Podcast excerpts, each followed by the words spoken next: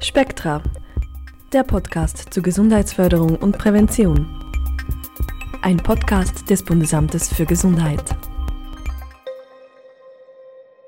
Die Tage werden kürzer, die Temperaturen kühler. Wir sind im Herbst angekommen. Und das bedeutet, die Grippesaison steht bevor. Wie jedes Jahr empfiehlt das BAG, sich gegen die Grippe zu impfen. Die Nachfrage nach Grippeimpfstoffen ist dieses Jahr besonders hoch. Warum und wer soll sich gegen die Grippe impfen lassen? Und was bedeutet die Covid-19-Pandemie für die bevorstehende Grippesaison? Über diese Fragen sprechen wir im Spektra Podcast mit Marc Witschi. Er ist Leiter der Sektion Impfempfehlungen vom Bundesamt für Gesundheit. Die Fallzahlen von Covid-19-Erkrankten steigen. Gleichzeitig rollt die Grippewelle an. Die Symptome der beiden Erkrankungen sind sehr ähnlich. Wie lassen sich die beiden Krankheiten unterscheiden und wie soll man sich verhalten, wenn man Symptome hat? Dazu die Empfehlung von Mark Witschi. Grundsätzlich bei der Grippe ist es so, dass man sehr schnell erkrankt, also dass man sich am Abend vielleicht ein bisschen müde fühlt und dann am Morgen schweißgebadet mit hohem Fieber aufwacht. Das ist so ein typischer Hinweis für die Grippe und das ist bei Covid eigentlich weniger der Fall. Um aber sicher zu sein, dass man nicht an einem Covid erkrankt ist, ist es sicher sinnvoll, wenn man sich möglichst früh testen lässt, wenn man äh, solche Symptome entwickelt. Die Grippe ist sehr ansteckend.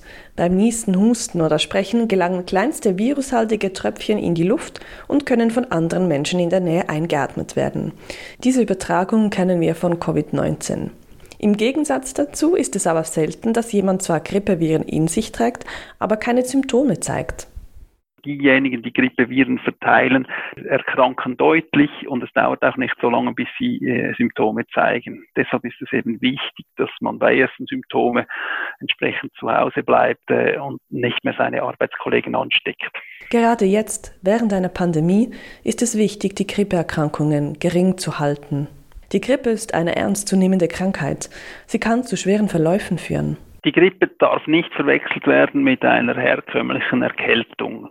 Äh, an einer Grippe schwer zu erkranken bedeutet äh, unter Umständen als Komplikation eine Lungenentzündung zu machen oder weitere Komplikationen, die äh, einem nicht nur während einer Woche ins Bett ähm, binden, sondern bei gefährdeten Personen auch so weit äh, gehen kann, dass sie teilweise ihre Selbstständigkeit verliert wegen einer Invalidisierung oder weil äh, es einfach der Moment die Kräfte dann nicht mehr reichen, um selbstständig weiterzuleben.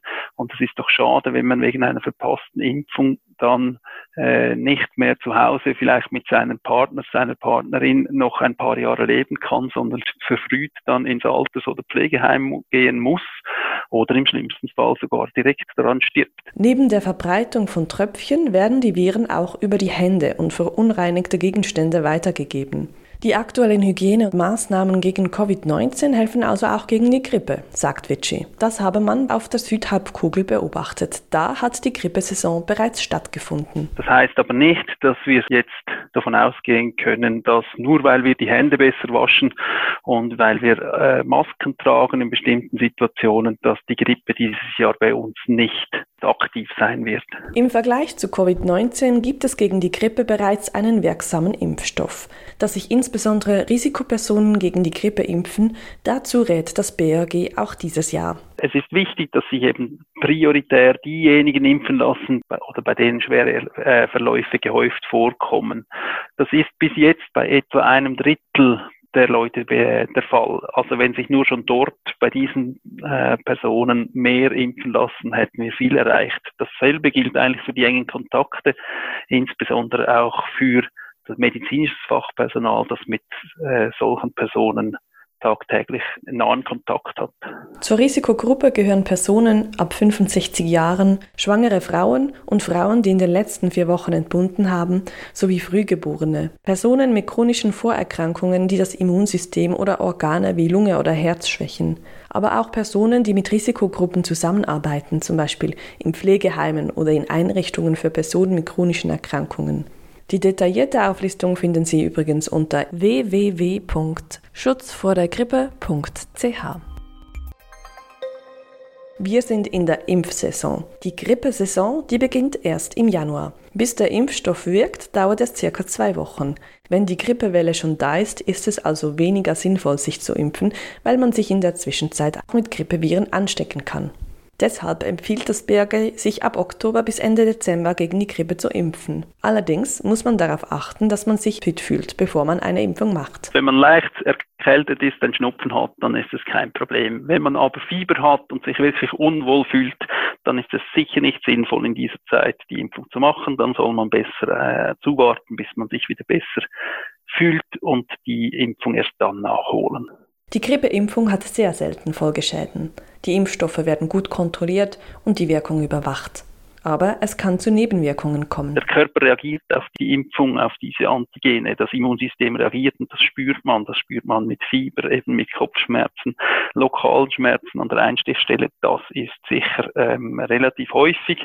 Das wird auch häufig gemeldet, weil eben jedes Jahr über eine Million Menschen sich impfen lassen in der Schweiz. Im Vergleich zu äh, einer äh, anderen Impfung, einer Auffrischimpfung gegen Starkkrampf, die wird natürlich massiv weniger oft durchgeführt führt und entsprechend gibt es dann auch absolut gesehen weniger Meldungen über solche Nebenwirkungen. Die Kombination von Grippe und Covid-19 stellt das Gesundheitssystem vor Herausforderungen und könnte insbesondere Spitäler doppelt belasten. Das ist auch eigentlich der Hauptgrund, weshalb wir dieses Jahr ähm, äh, dafür gesorgt haben, dass deutlich mehr Grippeimpf Impfungen äh, in der Schweiz zur Verfügung stehen werden.